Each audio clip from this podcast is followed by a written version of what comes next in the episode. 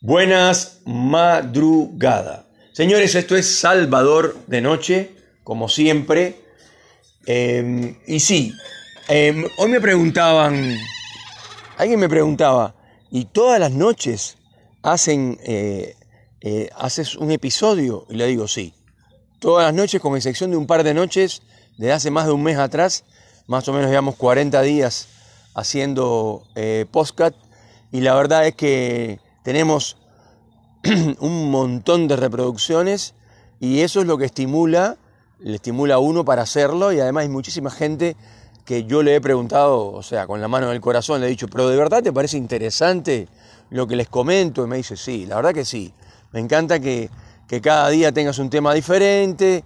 Em, y bueno, obviamente que, te dirijas a los taxistas que están trabajando ahora, a los médicos, a las enfermeras, eh, a los camioneros, em, a los policías, a la gente del ejército y la gente que está, en los panaderos, que todavía es, van a ser las 2 de la mañana, todavía es un poquito temprano, pero tipo 3 de la mañana ya empiezan a laburar.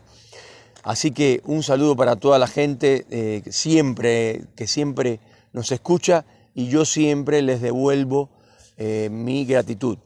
Em, obviamente quiero saludar a mi compañero amigo y productor, el señor Don Diebre, que siempre está eh, con nosotros y nos estamos comunicando, me está pasando temas diferentes.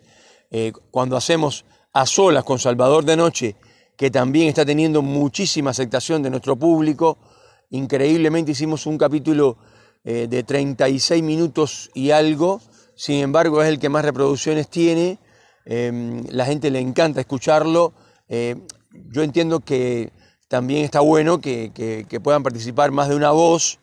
Eh, hoy alguien me decía, ah, pero quisiera escuchar a, eh, a Diebre, a ver cómo se escucha. Entonces le, puse un, o sea, un pedazo del programa y me dice, ah, mira qué bien que se escucha, don Diebre. Y, con, con, tu voz, que también eh, ahí con él, bueno, en fin, un dúo dinámico. O sea, a la gente le gusta, le gusta que a veces cuando uno está eh, eh, sin dormir, mirando para el techo, como siempre digo, eh, porque estamos tristes, porque estamos apesadumbrados, porque estamos estresados o por, cualquier otra razón, o porque estamos nerviosos por alguna cosa buena que nos va a pasar al otro día. vamos a viajar. Bueno, ahora no, prácticamente no se viaja, pero de todas maneras es hermoso viajar. la verdad que es, es algo increíble, ¿no? Em, pero bueno, eh, quería empezar a, o sea, seguir sobre el tema del trabajo, eh, cómo consigo trabajo. Esto sería eh, cómo consigo trabajo 2, porque ayer hablé del tema del rango etario, las edades, etc. O sea, de 45 años para adelante, ninguna empresa te toma, o casi ninguna. Algunas empresas sobre todo que tienen una parte comercial importante o yo diría es su centro, bueno, por ahí sí toman personas, sobre todo para supervisores, algún vendedor también, qué sé yo, 50 años. Hasta ahí, o sea, llegan a 50. De 50 nadie se atreve a pasar. Y repito, no todas las personas o la mayoría de las personas en el tiempo, en el, en el momento en que estamos viviendo, donde hay muchísima gente eh, que tiene esto, mm, tradición de alimentarse de una manera eh, correcta, con, con nutrientes, con, variedad. No es mi caso, no es mi caso para nada, eh, pero yo recuerdo que em, fue a Silvio Soldán, es una persona que se conserva muy bien para la edad que tiene, le preguntaron en un programa, alguien, un nutricionista o alguien así le preguntó, no, porque usted seguramente se alimente, tipo dijo, lamento decepcionarlo, muchachos. Yo estoy muy bien para la que tengo, todo lo que ustedes quieran, pero yo como asado, yo como hamburguesas, a mí me encanta la comida chatarra, no digo que como todos los días comida chatarra, pero como comida normal, o sea, un pedazo de carne roja, eh, un poco de, no sé, de ensalada, Em, y un par de copas de vino tinto, que se recomienda. Em, de hecho, eh, bueno, estoy haciendo un programa casi de, nutrición, cuando en realidad quería referirme a que no no todas las personas que tienen 50 años están pasadas de peso, están, eh, bueno, en el caso de los hombres, panzones, que parece que tienen nueve meses, esa panza que, ya es insalubre, ¿no? Porque es tremendo, y además que eso está demostrando que el cuerpo está totalmente deformado, eh, los órganos, todo, eso afecta todo, eh, y no es por sobrepeso, porque hay personas que no tienen tanto peso, sin embargo, sobre todo en el caso de los hombres, están extremadamente panzones, o sea, con mucha panza, barriga, se dice en algunos otros países, por eso aclaro, porque nos escuchan en Miami, en Tampa, etcétera, barriga, para la, gente del Caribe, eh, eh, la gran barriga, ¿no? Como el señor barriga de El Chavo del Ocho. Entonces, realmente el currículum dice poco y nada. Después de eso, hay otra parte, el currículum se ha empezado a usar en algún video. De verdad, yo hice un video eh, de, para un video currículum. Em, en mi caso particular tengo cierta experiencia en el tema de los medios masivos, etcétera, así que no me fue muy difícil hacerlo, quedó bien, quedó legible, se escuchaba bien todo lo que decía, lo hice con un recorte de croma, la gente que sabe de televisión sabe a qué me refiero, se pone una tela verde detrás y eh, se recorta después y se puede poner lo que uno quiera, en fin, de verdad no funcionó. Porque lo que verdaderamente funciona para una persona mayor de 50 años, o de, o sea, sí, de 45 en adelante, que ya no, no te toman porque dicen, no, esto es un viejo, eh, no te toman, es la recomendación directa y personal. Eh, y es llamar por teléfono a un amigo, que eso no lo hace nadie, o yo diría que eso no lo hace nadie, pero por ahí vamos a dar, vamos a permitir que por ahí sí, casi nadie, vamos a decir, que llama a un empresario y dice, ¿cómo estás? Bueno, te voy a mandar a una persona, es un tipo grande, pero es un tipo que está bien físicamente, es un tipo que está, eh, para la edad que tiene, está todavía eh, bien cuidado, bien conservado, etcétera, y además tiene experiencia, en el ejemplo, eh, tiene experiencia en administración o tiene experiencia en dirección de em, sucursales y cosas así, por ejemplo, ¿no? Entonces, ah, no me di, ¿cómo se llama el tipo? No, se llama así, tal, tal. Eh, pues, bueno, decirle que venga el miércoles que viene. Bueno, eso sí que funciona. Pero, ¿de dónde vas a sacar a alguien que se va a arriesgar a decirle a un empresario amigo que tome a alguien con, todos los riesgos que eso implica.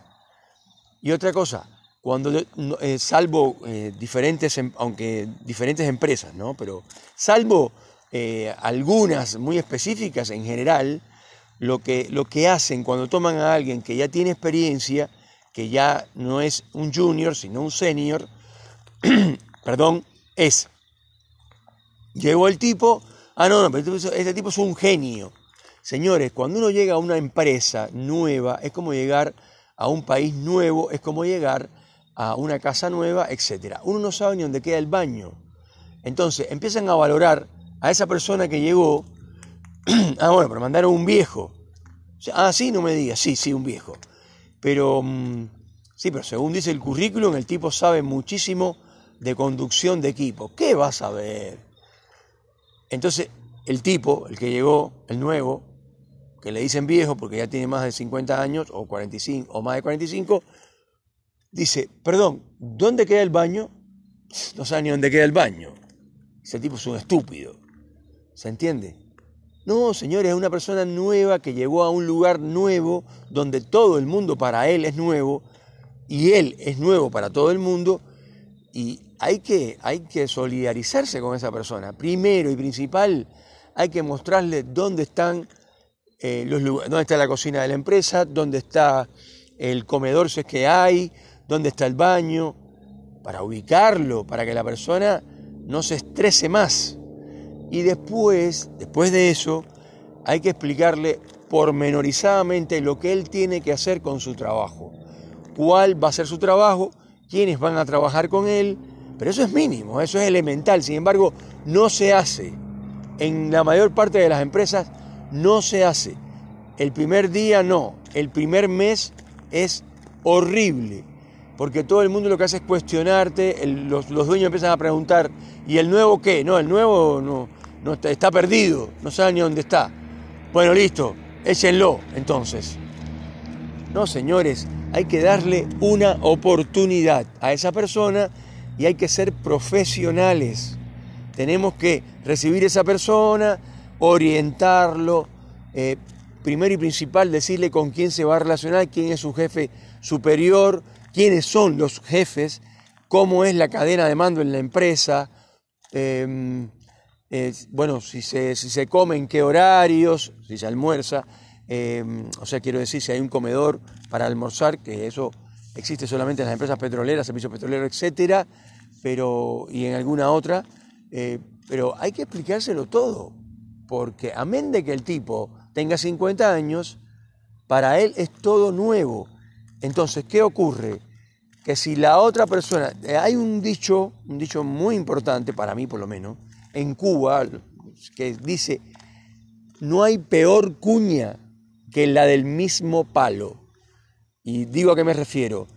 Eh, el asadón o asada o guataca, como quieran llamarle, para cortar hierba, ya saben lo que es, un instrumento agrícola. Bueno, eso no se le puede poner un palo, o sea, viene el palo que llega hasta el final, hasta donde está la parte del hierro, y ahí hay que poner una, un, otro palo, o sea, otro pedacito de palo que se mete así para que quede asegurado y no se salga. Eso, esa madera que le ponen chiquita para cubrir, para entre el hierro y la madera, no puede ser, aunque no lo crean, es así, no puede ser de la misma madera que es el, el mango de, toda la, la, asada, ¿no? Dice, no, pero no, no puede ser. ¿De dónde sacó esa información, Salvador? Pues sí, es así. Entonces, ¿a qué se refiere? Que no hay peor, eh, no hay peor eh, jefe que el empleado que no es jefe y que te ponen a trabajar con él cuando tú eres nuevo en una empresa. Porque salvo raras excepciones, ese empleado que le ponen al lado al otro, al que llegó nuevo, siente, en muchos casos, por inseguridad, por falta de conocimientos o por lo que sea, siente que ese que llegó nuevo le puede quitar el puesto de trabajo. Entonces, en vez de ayudarlo, lo que hace es hundirlo. O lo informa mal o no lo informa y en general lo que hace es no informarle. Si no le informa, el tipo no sabe y empieza a quedar mal delante de todo el mundo. Por poner un ejemplo, em, no sé, supongamos que el tipo tiene que, va a trabajar en la parte de personal, en la parte de recursos humanos, y tiene que saber, por ejemplo, que en la empresa hay 300 trabajadores. Entonces, cuando ese empleado que le ponen al lado para que lo ayude, eh, este le pregunta, ¿cuántos empleados hay en la empresa? El otro le dice, sí, después te digo.